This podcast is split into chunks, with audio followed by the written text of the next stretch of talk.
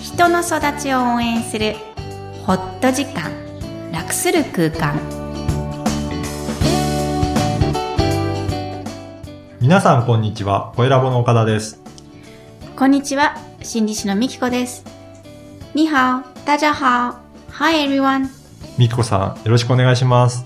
お願いします3月3日はひな祭りということで、もう過ぎてしまったんですけど、えひな祭りの時は、まあ、ひなあられだったり、えうんしもちとか、和菓子とか、うんうんあ大好の、いろいろ食べるかもしれないですけど、和菓子って好きですかねきなんで大好すきですか大好きで本当東京の人には申し訳ないんですけど、はい。私東京に来てちょっとがっかりだ、がっかり。なんでですか和菓子が美味しくないあ、美味しくないんですか やっぱり京都の和菓子に勝るものはないんですよね。京京都出身ではないんですけど、名古屋出身なんですが、あのなんか繊細な甘さはい。そとれがないか。、うん。じゃあ、ちょっとこの近所ではなかなかそういった味は味わえないっていうことなんですね。多分、あの、浅草のうん。あんのあの濃さうん。うん。が苦手なんだと思うんですけど、あそうな多んです分ねこちらの方は、まあれがいいんでしょうね。あ、ああの、の関西と小豆のうんうんうん関東とで味付けもね、だいぶ違いますからうね。んえ、あの、岡田さんは和菓子好きあで和菓す子か大好きです。甘いの好きなので。特定のあります和菓子。特定のはないですけど、もう全般的に大好きで。あんは大丈夫あん大丈夫。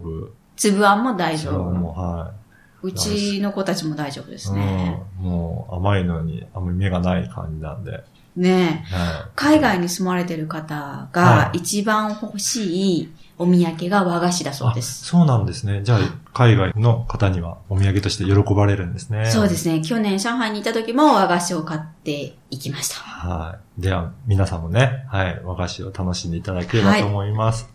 本日のメインテーマなんですが、はい親密さのパラドックスということなんですけど、こちらはどういったことなんでしょうか、はい。今日はカップル、特に夫婦の課題である親密さの獲得についてお話ししたいと思います。はい。皆さんちょうど思春期、うん青年期がこうアイデンティティの確立ってご存知だと思うんですけど、はい。まあ要は葛藤してすごくこう反抗期があったり、えー、もやもやした気持ちからようやく大人になっていってカップルになっていく。うんまあ究極こう結婚していくんだと思うんですが、その時に家族づくりのためにとても重要な課題として親密さがあります。うん。うん親密さと聞いてどんなイメージがありますかもう、すごく距離の近い感じで、うん仲がいい。うん。結構、べったりしてるっていう。出たりしてる。イメージですかね。じゃあ男同士の親密さもあると思うんですけどあ、それと、まあ男女の女性男女はどう違うんですかね別別に答えがあるわけじゃないですか。そうで。すね。でもどちらも親密なほど自分のことをオープンにして、なんか何でも話をするってうんうんいうような、どれだけ打ち解けて自分のことをさらけ出せるかってうんいううんうんことかなって思い、男同士もですよね。そうですね。そうなんです、そうなんです。おっしゃる通り、今、岡田さんが話してくださった、その男同士の親密さ、うんもちろん女同士の親密さも、青年期、うん。アイデンティティの確立のためには必要な仲間づくりなんですね。うん友達と言い合える、共有し合える共感が自分自身ってこんな確からしさ、自分らしさを作っていくんですが、はい。その後に、えー来るこう男女の関係だったり、えー夫婦の関係というのは、自分自身が近寄りたい。うん。自分の境界、前にお話したこの線引きのところに一歩入った関係になるんですね。はい。つまり、えー自分自身が越境しちゃってる。そうでなければカップルだったり夫婦にはなり得ないんですが、そうなってしまっても依存しすぎない。うん。つまり自分を見失わない程度に相手と関係を作ることが大事なんです。り、うん。やっぱり距離感なんですかね。そうです。行きす過ぎず、行かなさすぎず、より良い、こう、ちょうど良い、心地よい距離感を探るっていうのがうんとても大事な課題になります。でもそれは人によっても感じ方がやっぱり違ったりするので、その辺が微妙なのかなって思ったんですけど。難しいですよね。私自身もこれ一生の課題だと思うんですけど、うんここにまた子供がはい。生まれたり、子供が育って、はい巣立ったりすると、はい。また関係性、バランスが崩れるわけですよね。確かにそうでだすね。から、こう、生まれて、増えて、減って、うんえー二人にまた戻っていくっていうところで、親密さっていうのは、絶えず、こうんう、紆余曲折、変容していくもんだと思うんですね。うんそうですね。はい。なので、こう、両方家のレーナーという有名な方がいるんですけど、はい。えー親密さとは関係の中で自分を犠牲にしたり裏切ったりせずに、うん。ここが大事なんですが、相手を変えたり、説得したりしようという要求を抱かずに、うん。相手そのものを承認し合えるうん。っていうふうに定義しているうんことが多いです。非常に難しいですよね。そうで相すね手に要求しすぎずに、ううんん、抱かずに自分も犠牲にしない。そうなんですね。我慢しすぎないってことなんです。うん。すごく難しそうな気がしますね そう。じゃあ、どこでどう調整するのっていう感じになりますね。だからこれだけ聞くと、もう焦らない。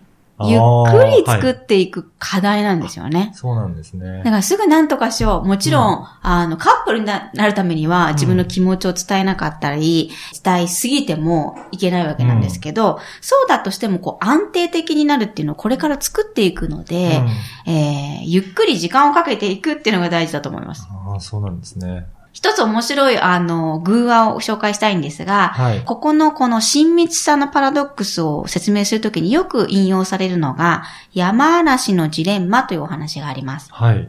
山嵐というのは、えートゲがある動物なんですけど、はい。この山嵐のつがい、え2匹が寒い日、身を寄り添ってお互いを温めようとしています。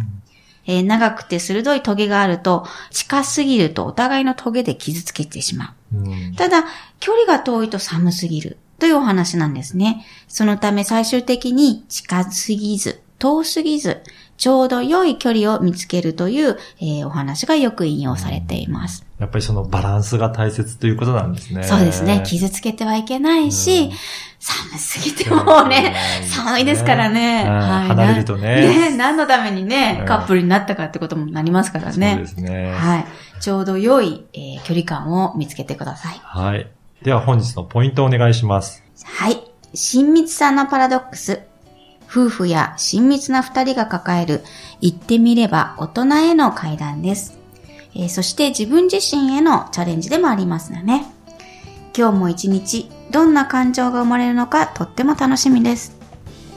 みきこさん、そういえばオンライン講座を始めるみたいですが、どういった内容でしょうかね。はい。TCK オンライン講座をえーこの度始めることにしました。はい。ぜひ説明させてください。帰国子女、海外で生活するお子さんのうん。気持ち、本当の本音うん。をお伝えしたくて、この講座を立ち上げました。はい。 TCK とは、サードカルチャーキッズ、えー0歳から18歳の中で、両親の属する文化と違う国、うん要は日本人がアメリカにいたり、中国に行ったり、そこで育った子たち、いわゆる帰国子女のテーマ、彼らが感じている気持ちをお伝えします。うんぜ。ひそのお母さんお父さん、もしくは帰国子女そのものの方々、海外で生活するお子さんに関係のある先生方うんにも参加いただきたいと思っています。やっぱり、その帰国子女と言われる、海外で育ったお子さんって、普通とはちょっと違う環境に育ってることですかね。本人たちはそう思っていないんですよね。ねで、も親は子供の頃にはい海外を生活していません。はい。大人になってから行っている人と、うん子供になって体験している人では、やっぱり違うんですよああ、ね。そうなんですね。その当たり前のことを当たり前に、うんえーぜひ聞いていただきたい、はい学んでほしいというのがこの講座です。わかりました。はい。では、育ちネット多文化で検索して、ホームページに詳しく書いてありますので、そちらからお申し込みください。ぜひぜひ聞きに来てください。この番組では、お悩みや質問を受け付けています。育ちネット多文化で検索して、ホームページからお問い合わせください。みきこさんありがとうございました。ありがとうございました。バイバイ。